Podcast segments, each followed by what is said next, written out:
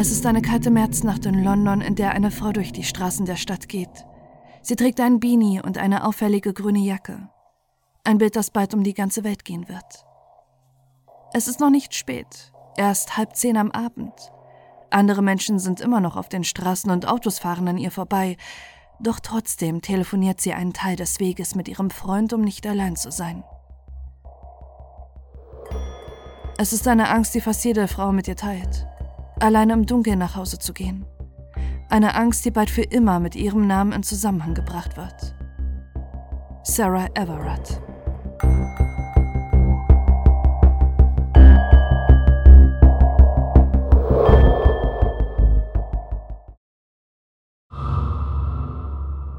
Das Verschwinden.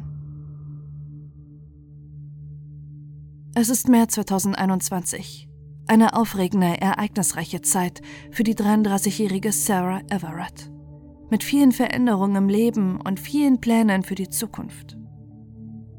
Sie ist als jüngstes Kind in einer behüteten Familie in der ländlichen Grafschaft Surrey aufgewachsen. Auch im Erwachsenenalter hat Sarah eine enge Bindung zu ihren älteren Geschwistern und ihren Eltern Jeremy und Susan, einem Universitätsprofessor und einer Sozialarbeiterin. Trotz ihres Geografiestudiums arbeitet sie seit einigen Jahren im Marketing.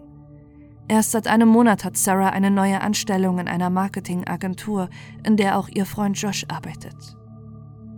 Seit zwölf Jahren lebt Sarah Everett in London, im angesagten und belebten Stadtteil Brixton im Süden der Stadt doch sie plant bereits, mit Josh zusammenzuziehen. Sie spart Geld, um eines Tages ein Haus mit ihm zu kaufen. Sie wollen heiraten und eine Familie gründen. Sarah freut sich auf die gemeinsame Zukunft. Sie ist aufgeregt auf das, was sie im Leben erwartet. Bis eine Person ihr das alles nimmt. Am 3. März 2021 ist Sarah Everett bei Freunden im Londoner Stadtteil Clapham eingeladen. Wie auf der ganzen Welt ist auch in London das öffentliche Leben heruntergefahren und die Stadt befindet sich im Lockdown. Aufgrund der Covid-19-Pandemie gelten Ausgangs- und Kontaktbeschränkungen. Trotzdem sind einige Menschen und Autos auf den Straßen unterwegs. Eine von ihnen ist Sarah Everett, deren Weg minutiös von den unzähligen Überwachungskameras in der Stadt nachverfolgt werden kann. Unter der Regierung von Tony Blair wurde Anfang der 2000er Jahre mit erwachsenen Angst vor Anschlägen die Überwachung des öffentlichen Raums vorangetrieben. Bis zu eine Million Überwachungskameras nehmen heute jeden Schritt in der Metropole auf. Gegen 18 Uhr ist Sarah Everett auf dem Weg zur Wohnung ihrer Freunde. Sie trägt eine auffällige grüne Jacke, farblich passende Turnschuhe und eine gemusterte Leggings. Unterwegs kauft sie eine Flasche Wein. Mit einer Tüte in der Hand macht sie sich weiter zu Fuß auf dem Weg nach Clapham. Gegen 21.30 Uhr macht sich Sarah auf den Weg nach Hause. 50 Minuten Fußweg liegen vor ihr.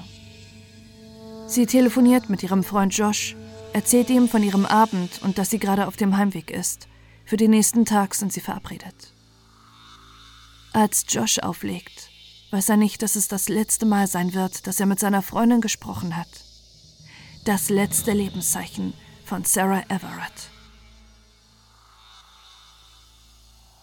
Am nächsten Tag erscheint die 33-Jährige nicht zur Arbeit. Auch Josh versucht den ganzen Tag Sarah zu erreichen. Ohne Erfolg. Ihre Eltern, ihre Geschwister und ihr Freundeskreis wissen nicht, wo Sarah sein könnte. Mit jeder Stunde, die vergeht, wächst die Sorge und die Angst. Es sieht ihr nicht ähnlich, sich bei niemandem zu melden. Sie steht zuverlässig und sagt Josh immer Bescheid, wo sie ist. Am Abend halten ihre Familie und Josh die Ungewissheit nicht mehr aus.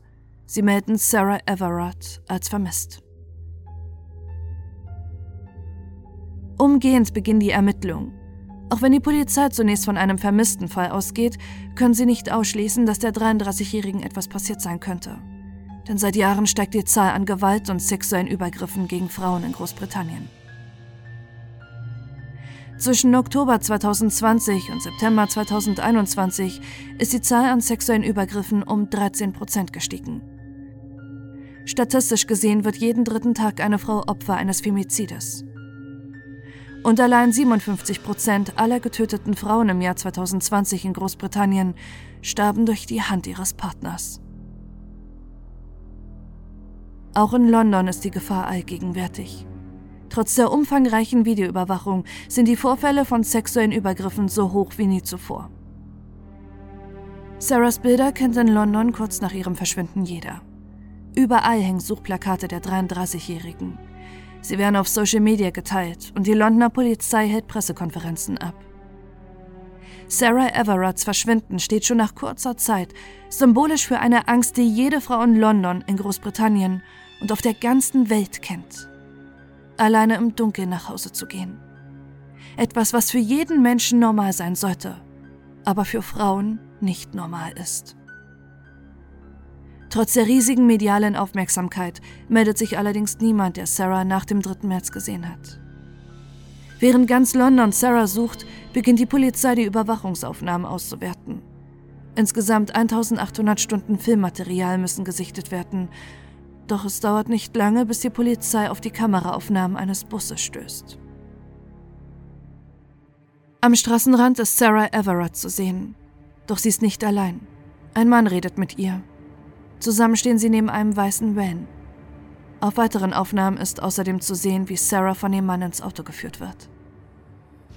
Auf den Überwachungsaufnahmen ist das Kennzeichen zu lesen.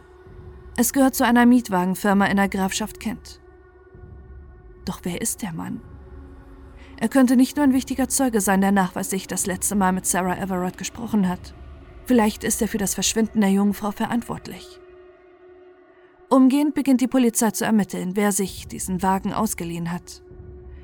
Doch als sie den Namen haben, ahnen sie Schlimmes. Das Böse ist unter ihnen.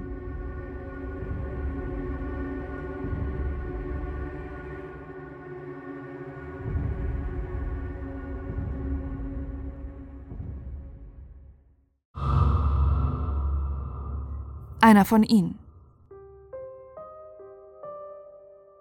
Bereits drei Tage vor dem Verschwinden, am 28. Februar, geht bei der Enterprise Autovermietung in Kent eine Anfrage für ein Auto für den 3. bis 4. März 2021 ein. Bereits an diesem Tag scheint der Mann etwas geplant zu haben. Auch seine Amazon-Bestellung vom 28. Februar zeigt das. Er bestellt Teppichklebeband. Pünktlich um 16.45 Uhr holt er den Wagen am 3. März ab. Um 20 Uhr nimmt eine Überwachungsaufnahme in einem Supermarkt in London auf, wie er Haargummis kauft. Er wird sie später als Penisringe benutzen, um seine Erektion zu steigern. Er fährt mit dem Mietwagen durch London. Um 21.35 Uhr treffen sich die Wege von ihm und Sarah Everett. Er hält die 33-Jährige an, sagt ihr, dass sie gegen die Corona-Maßnahmen verstoße und dass sie ihn begleiten müsse. Ungewöhnlich kommt es Sarah nicht vor, als der Mann ihr Handschellen anlegt und sie zu seinem Auto führt. Er macht schließlich nur seinen Job. Vor Sarah steht ein Polizist.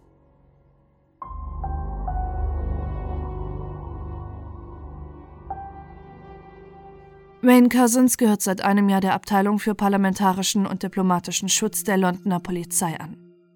Zuvor war er bei einer Sondereinheit der Polizei, die für die Sicherheit ziviler Nukleareinrichtungen zuständig ist. Er ist seit 15 Jahren mit einer Biochemikerin verheiratet. Zusammen haben sie zwei Kinder. Doch er ist auch ein Mann mit dunklen Fantasien. Trotz seiner Ehe hat er auf verschiedenen Dating-Seiten Profile und nutzt regelmäßig die Dienste von Sexarbeiterinnen.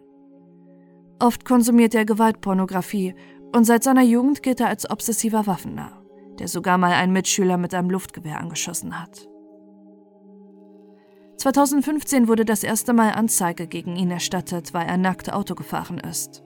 Drei Wochen vor dem Verschwinden von Sarah Everett fuhr er untenrum entblößt in den McDonald's Drive-Thru, um bei einer Kassiererin zu bestellen. Sein Arbeitgeber, die Londoner Polizei, weiß von diesen Vorfällen. Auch von den Spitznamen, die er innerhalb seines Teams hat. In der früheren Sondereinheit wurde er der Vergewaltiger genannt, was sich Frauen in seiner Gegenwart unwohl gefühlt haben. In seiner aktuellen Einheit wird er Perverser genannt. All das ist innerhalb der Londoner Polizei kein Geheimnis. Doch es wird ignoriert, nicht zuletzt weil Wayne Cousins mit Kollegen zusammenarbeitet, die ähnlich ticken wie er. Im Zuge der Ermittlungen gegen ihn wird eine Chatgruppe auf seinem Handy gefunden. bestehend aus Wayne Cousins, William Neville, Jonathan Cobbin und Joel Borders. Alle vier sind Polizisten. Jonathan Cobbin ist in seiner Einheit sogar Rassismus- und Diversitätsbeauftragter. Der Chat zwischen den Männern wird später vor Gericht als krank und sexistisch bezeichnet werden. Sie tauschen Gewalt- und Vergewaltigungsfantasien aus, äußern sich rassistisch, homophob und sexistisch, glorifizieren Gewalt gegen Frauen und sinnieren darüber, eine Kollegin sowie ein 15-jähriges Opfer eines Einsatzes zu vergewaltigen. Achtung, Triggerwarnung. Der folgende Auszug kann verstörend und stark triggernd wirken. Bitte passt auf euch auf und schaltet ab, wenn ihr merkt, dass es euch zu viel wird. Am 29. Juni 2019 geht es im Chat um die Zukunft von Jonathan Cobbin innerhalb der Einheit. Einer der Männer schreibt, Kumpel, die werden dich schon nicht versetzen, es sei denn, du fingerst ein Vergewaltigungsopfer. Joel Borders antwortet darauf, Oh, John, nennen wärst du im wahrsten Sinne des Wortes gefickt. Jonathan Cobbin schreibt dazu, Ach, selbst das geht klar. Vergewaltigungsopfer stehen doch darauf, deshalb werden sie doch Opfer. An einem anderen Tag schreibt Jonathan Cobbin, dass er gerade im Londoner Stadtteil Hounslow eingesetzt ist, den er als somalischen Scheißhaufen bezeichnet, und schreibt dazu: Na klasse, das war's mit meiner Pussy-Patrouille. Hier kann ich nur Genitalverstümmelung kontrollieren. Seit den Ermittlungen gegen ihren Kollegen und engen Vertrauten Wayne Cousins sind die drei suspendiert. Aktuell findet der Prozess gegen sie statt. Eine nächste Anhörung ist für Ende September geplant. William Neville, Jonathan Cobbin und Joel Borders sind sich allerdings keiner Schuld bewusst. Schließlich haben sie niemanden persönlich beleidigt und ihr schwarzer Humor werde fehlinterpretiert. Vor Gericht sagt Joel Borders zur leitenden Staatsanwältin, Sie versuchen uns unschuldige Polizisten zu kriminalisieren. Die Ermittlung. Als die Polizei die Aufnahmen von Wayne Cousin zusammen mit Sarah Everett entdeckt hat, beginnen sie die Stunden und Tage des 48-Jährigen nach ihrem Verschwinden zu rekonstruieren. Nachdem er Sarah Everett angehalten hat und sie mit Handschellen in sein Fahrzeug geführt hat, wird sein Mietauto in Dover gesehen, wo er zusammen mit Sarah in seinen eigenen Wagen steigt. Seiner Familie hat er gesagt, dass er an diesem Abend Nachtschicht habe. Sein Handy wird danach in der ländlichen Gegend nördlich von Dover geortet. Dort vergewaltigt und tötet er Sarah mutmaßlich in seinem Auto.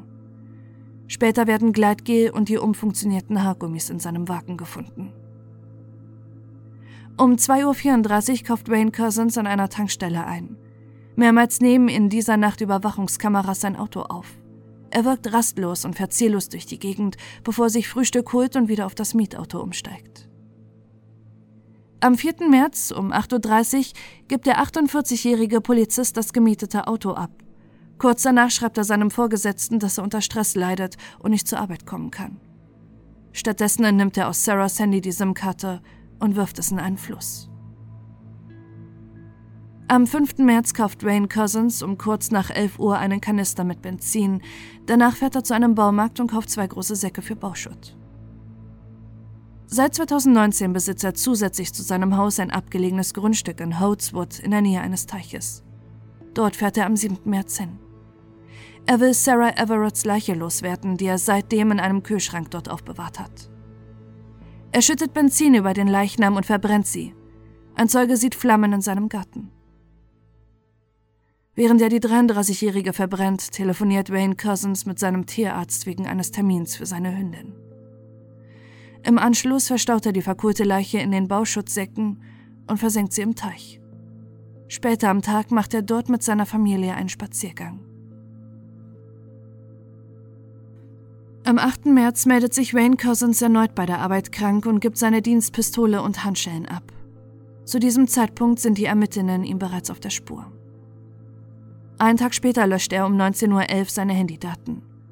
Wenige Minuten später stehen seine Kolleginnen und Kollegen vor seiner Haustür, die ihn festnehmen und noch vor Ort befragen. Right. My name's. This off? No. Is that all right? Yeah? You want on stuff? No. You sure? just easier to talk to you. Yeah, yeah. With what we're talking about, okay? My name's Dick. I'm to take some questions. This is Aaron. Aaron Cash is also um, Marcus Sands. Okay. So we're here to talk to you about um, Sarah.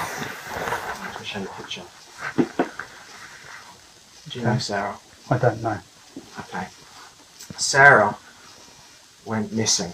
Um, I'll show you some pictures of, of, of her on the day. Okay. Sarah went missing um, on Wednesday. And her parents, obviously, and her family are really worried about her now. The inquiry that's been conducted so far has led us to come and speak to you about it and to see what you what you know about Sarah, okay? So, would you like to, do you know where Sarah is? No. Right. Okay. Do you know anything about what happened to her? I know that um, she went missing up in um, London somewhere. Um, what, about a week ago or so. Uh, just from what I got on the news. Okay. Have you ever personally met her? No, not personally. Have you had any interactions with her at all? No, why, is, why, why, why would I have personal interactions with her? So you must have something to say that I, I know her. Well, as I said, you've been arrested on suspicion of kidnap, and we believe that you've been involved in her disappearance and taking her away from her family. Okay. So we are trying to find her. Obviously, everybody is very worried about her. She's got, you know, parents. She's got, a, you know, she's got siblings. She's got a boyfriend. There's a lot of people that care about her. Um, Sure, You've seen sure. on the news. The number of people that you know are reaching out about her. Sure. out there looking for her every day, and she's missing. And our job, our primary job here, is to find her and to try and find her safe and well. Okay. Now, we believe that you know something about where she is, and that's why we're here to look for her and to try and find her. And that's why we're talking to you now, is to try and get you to uh, have a good think about it and you know, tell us anything you can about where not we're to find her. Okay. Um, well, I am in financial, um, and I've been um, lent on by um, I don't know who they are. They're a, a group, a gang, whatever, um, and they told me right, I need to go and pick up girls and give them to them. So um, I said, happening. And it then came through that they're going to harm my family, take them away, and they'll use them instead. Um, at that point, I had no option to try and find somebody. So I don't. Um, there's, there's a couple of names. I was told a place to um, take her. That's it. That's all. That is all I know. This group of people. Tell me about them. I need to find them. Tell me everything you know that I Okay. hope that you'll help me. There find. was a white Sprinter van. Um, they um, are was between sort of Lenham Maidstone area that I dropped her off. Um, I still don't know. I, I, I don't know. They they just I, I just um, parked my car up and then the van come up behind me, flashed me. Um, they all jumped out um, and then they, they, they took this girl. Die Proteste.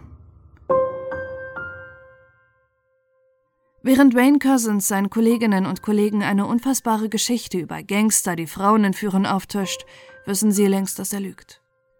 Einen Tag nach der Befragung und Festnahme durchsucht die Polizei das Waldgebiet und den Teich in der Nähe von Wayne Cousins Grundstück und findet die verbrannten und versenkten Überreste der 33-Jährigen.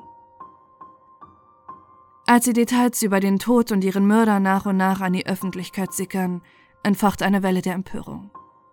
Schon lange ist die Stimmung angespannt. Oft gab es bereits in der Vergangenheit öffentliche Beschwerden gegen die Londoner Polizei, in der eine misogyne Kultur vorherrschend sein soll. Und nun wurde eine junge Frau, die nur nach Hause gehen wollte, von einem Polizisten getötet.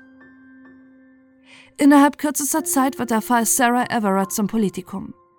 Der Bürgermeister London spricht der Familie sein Mitgefühl aus.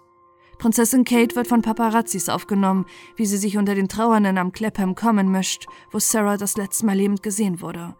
Und selbst der konservative Premierminister Boris Johnson fordert eine Reformation der britischen Polizei, der ihr vorwirft, Gewalt gegen Frauen nicht ernst zu nehmen. Auch auf Social Media entbrennt ein Sturm der Entrüstung. Eine britische Influencerin postet einen Tag nach dem Fund von Sarahs Leiche ein Bild auf Instagram, eine WhatsApp-Nachricht. Text me when you get home. Schreib mir, wenn du zu Hause angekommen bist. Ein Satz, den jede Frau schon einmal bekommen hat und ein Satz, den jede Frau schon einmal an eine Freundin geschrieben hat. Millionenfach wird dieser Beitrag weltweit geteilt, der die allgegenwärtige Angst von Frauen in nur einem Satz zeigt.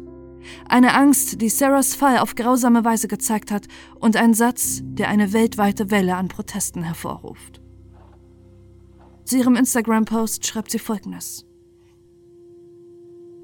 Ich weiß nicht, wie ich das formulieren soll, weil ich denke, dass meine Worte den Gefühlen vieler Frauen nicht gerecht werden können. Ich kann nicht aufhören, an Sarah Everett zu denken und daran, dass es für eine Frau nicht möglich war, nach Hause zu gehen. Es ist unerträglich. Ich habe diese Woche auch ein tiefes Gefühl der Verbundenheit zwischen mir und anderen Frauen gespürt.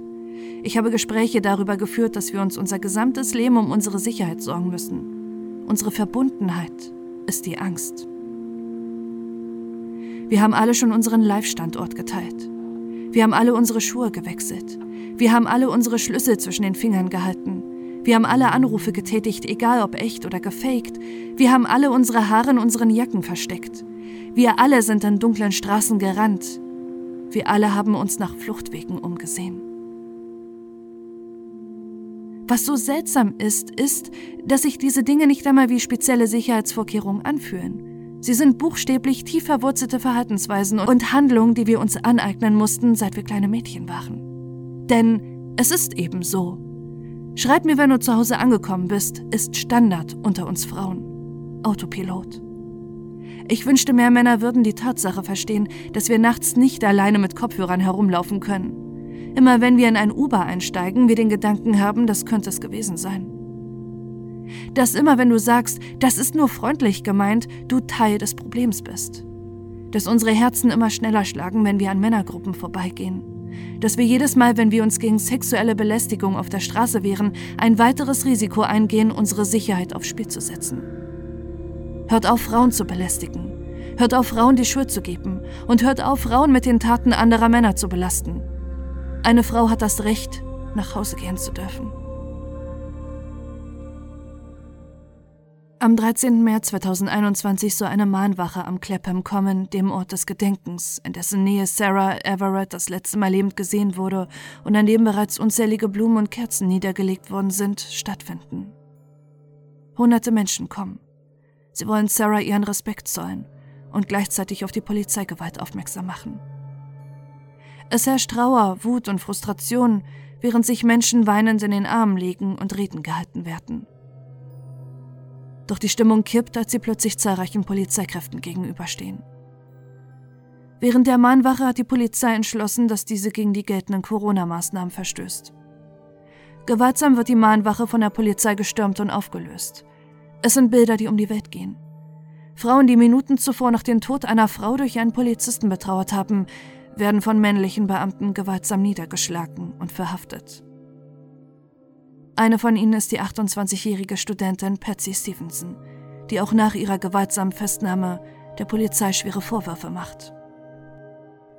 Nur wenige Tage nach dem Vorfall ist sie auf der Dating-App Tinder online.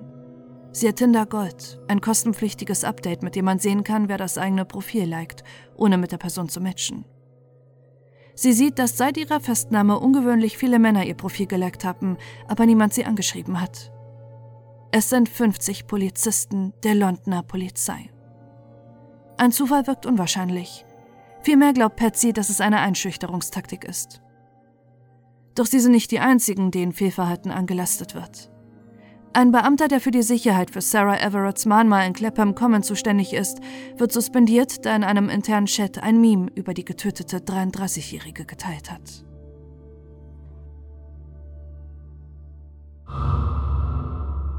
Der Prozess. Im September 2021 beginnt der Prozess gegen Wayne Cousins. Der 48-Jährige bekennt sich zwar schuldig, allerdings nur in der Entführung und Vergewaltigung von Sarah Everett. Erst später gesteht er schließlich auch, die 33-Jährige getötet zu haben. Details über den Tathergang gibt er jedoch nicht an. Doch es gibt genug Überwachungs- und Beweismaterial, das Wayne Cousins überführt, die Ermordung nach der Vergewaltigung mit einkalkuliert zu haben. Tage vorher hat er bereits ein Auto angemietet, um unerkannt durch London zu fahren. Er hat Klebeband bestellt, um eine Frau zu fesseln, und er hat seine Familie belogen, ihnen gesagt, er sei bei der Arbeit, um die gesamte Nacht frei zu haben. Am Ende des Prozesses wird Wayne Cousins zu lebenslanger Haft ohne die Möglichkeit auf Entlassung verurteilt. In seiner Urteilsbegründung spricht der Vorsitzende Richter Sie haben das Vertrauen untergraben, das die Öffentlichkeit zu Recht in die Polizeikräfte von England und Wales haben darf. Sie haben das Gefühl der Unsicherheit, das viele in unseren Städten haben, erheblich verstärkt. Besonders das der Frauen, wenn diese nachts und allein unterwegs sind. Für Sarahs Familie ist das Urteil nur ein schwacher Trost. Sie sind während des Prozesses anwesend haben verlangt, dass ein großes Bild von Sarah während des Prozesses im Gerichtssaal aufgestellt werden muss.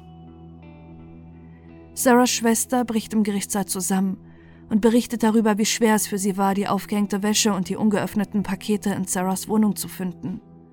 Alles war im Glauben hinterlassen, dass sie abends wieder nach Hause kommt. Doch sie kam nie an, weil sie Wayne Cousins begegnet ist.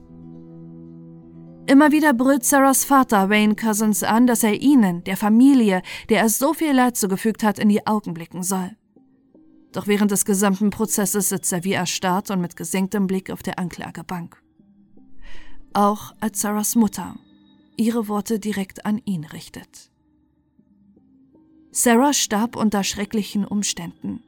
Mich quält seitdem der Gedanke an das, was sie ertragen musste. Sarah war mit Handschellen gefesselt, konnte sich nicht wehren und es gab niemanden, der sie retten konnte. Sie verbrachte die letzten Stunden auf dieser Erde mit dem schlimmsten Menschen. Sie hat ihr Leben verloren, weil Wayne Cousins seine perversen Wünsche befriedigen wollte. Es ist ein lächerlicher Grund. Es ist unsinnig. Wie konnte ihm ein Menschenleben so wenig wert sein? Ich koche vor Wut bei dem Gedanken daran. Er behandelte meine Tochter, als wäre sie nichts und entsorgte sie, als wäre sie Müll. Sie haben den Körper unserer Tochter verbrannt. Sie haben uns weiter gefoltert, damit wir uns nicht von ihr verabschieden konnten. Sarah hatte so viel, worauf sie sich freuen konnte, und wegen ihnen ist das jetzt für immer vorbei. Es gibt keine Strafe, die sie erhalten könnten, die jemals mit dem Schmerz vergleichbar wäre, den sie uns zugefügt haben. Wir können Sarah nie zurückbekommen. Die letzten Momente von Sarahs Leben werden sich für immer in unseren Köpfen abspielen.